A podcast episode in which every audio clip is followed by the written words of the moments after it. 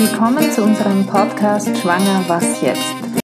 Heute geht es um einen Artikel, um einen Erfahrungsbericht einer Frau, die Pflegeeltern wurden, also die Frau Eva Smutny und ihr Mann. Wie wir Pflegeeltern wurden. Als unsere Kinder klein waren, wollte ich gerne zu Hause arbeiten, um sie nicht in Betreuung geben zu müssen. Also beschloss ich, selbst Kinder zu betreuen und Tagesmutter zu werden. Bevor ich loslegen konnte, kam Frau P. vom Jugendamt, um sich Haus und Familie anzuschauen. Die Dame war sehr nett und blieb lang, und wir hatten einen vergnüglichen Nachmittag. Am Ende meinte sie, dass das alles viel zu schade sei, nur für Tageskinder. Ob wir nicht lieber Pflegekinder wollten. Nein, das wollen wir nicht. Ich selbst bin in einer Familie groß geworden, die Pflegekinder aufnahm und habe darunter gelitten. Aber Frau P. ließ nicht locker. Sie bräuchten immer wieder kurzfristig einen Platz und es wäre schwierig, Plätze von dieser Qualität zu finden. Nein, wir wollen nicht. Erst letzte Woche war ein Säugling auf dem Jugendamt, den sie schlussendlich in ein Säuglingsheim geben mussten. Nein. Ein Säugling? Ja, Säugling. Die sind echt arm, wenn sie in so ein Heim landen. Meine Gedanken machten sich selbstständig. Meine Tochter war gerade dem Babyalter entwachsen und ich hatte eindeutig noch nicht genug davon. Wie viele Babys konnte es wohl geben, die kurzfristig einen Platz brauchen? Nicht so viele, schätze ich. Naja, wenn einmal wirklich ein Säugling übrig ist, der keinen Platz findet, dann können Sie sich ja noch einmal melden. Zufrieden zog Frau P. ihres Weges und ich begann als Tagesmutter zu arbeiten.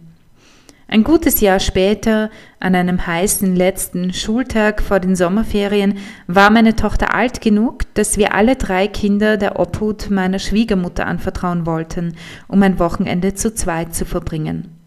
Mein Mann trug gerade den Koffer hinunter, als das Telefon klingelte und Frau P. vermeldete, dass jetzt ein zwei Monate altes Kind einen Platz bräuchte. Gerne, sagte ich, am Montag? Zu spät. Am Sonntag? Nein, gleich. Geben Sie mir bitte eine halbe Stunde für die Entscheidung. Ist gut, wenn ich nichts mehr höre, bin ich in zwei Stunden bei Ihnen. Ich trommelte die Familie zusammen, erzählte, was passiert war und bat um ein Ja oder Nein von jedem. Die Schwiegermutter sagte Nein, alle anderen Ja. Die restlichen 100 Minuten nutzten wir, um einen Kinderwagen aufzutreiben und Windeln, Fläschchen und Babynahrung zu besorgen. Bett und Kleidung hatte ich noch von meinen Kindern. Zu der Zeit, in der ich eigentlich gerade mit meinem Mann im Hotel ankommen wollte, lernte ich unser erstes Pflegekind kennen. Maria, Name natürlich geändert, war unterernährt, hatte durchsichtige Haut, glasige Augen und roch unangenehm nach Urin und saurem Erbrochenem. Fast sechs Monate war Maria unser Gast. Es war keine leichte Zeit, weil die Kindesmutter uns das Leben schwer machte, ihre Besuchskontakte in unserem Wohnzimmer abhielt, drohte Maria zu entführen und uns und das Jugendamt an der Nase herumführte. Aber es war eine wunderbare Zeit, weil wir Maria lieben lernten, uns über ihre Entwicklungsschritte freuten und als Familie zusammenwuchsen. An einem kalten letzten Schultag vor den Weihnachtsferien feierten wir Abschied von Maria. Nach langem Hin und Her mit ihrer Mutter hatte die Jugendwohlfahrt einen Dauerpflegeplatz für sie gefunden. Eine quirlige, fröhliche Familie mit zwei fast erwachsenen Töchtern sollte nun Marias Familie werden. Ein lachendes, und ein weinendes Auge hatten wir dabei. Maria war uns ans Herz gewachsen und der Abschied fiel uns schwer. Aber die Aussicht, Weihnachten nur als Kernfamilie zu feiern, hatte auch etwas Schönes. Am Ende dieser Zeit waren wir uns als Familie einig. Das machen wir wieder, das ist eine gute Sache. Es ist unglaublich erfüllend zu sehen, wie Kinder sich in einer liebevollen Umgebung von Gebet umgeben verändern. Ein Baby zum Beispiel, das unerwünscht war und anonym geboren wurde, gab tagelang keinen Mucks von sich und schaute uns nicht an. Es war, als wüsste es, dass es unerwünscht war. Es trank nur, wenn man ihm etwas anbot, die volle Windel meldete es nicht und nachts musste ich immer wieder schauen, ob es überhaupt noch atmete. Immer wieder sagten wir ihm, dass es von Gott gewollt ist. Eines Tages schrie es das erste Mal, weil es die Flasche wollte, und dann sah es mich beim Trinken an. Das sind Momente, in denen man Gottes unsichtbare Welt sieht. Ein anderes Baby war misshandelt worden, jeder Knochen im Leib war gebrochen. Es schrie sechs Wochen lang täglich sechs bis acht Stunden am Tag. Doch als es mich das erste Mal anlächelte, war ich für alles entschädigt. Diese Momente sind es, für die man diese Arbeit macht.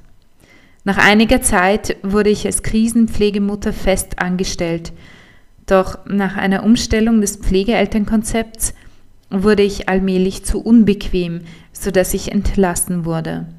Nach 14 Jahren und 14 Kindern, die zwischen einem und sieben Monate bei uns geblieben waren, musste ich mich nach einer neuen Herausforderung umsehen.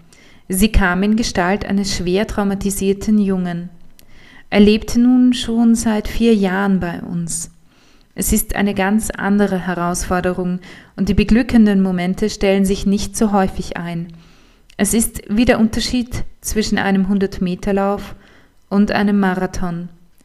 Aber allem gemeinsam ist die Erkenntnis, dass jedes Kind eine einzigartige Sonderanfertigung Gottes ist und jedes Kind will leben. Jedes Kind entwickelt seine ganz eigene Strategie zum Überleben, wenn die Umstände unglücklich sind, in die es hineingeboren wird.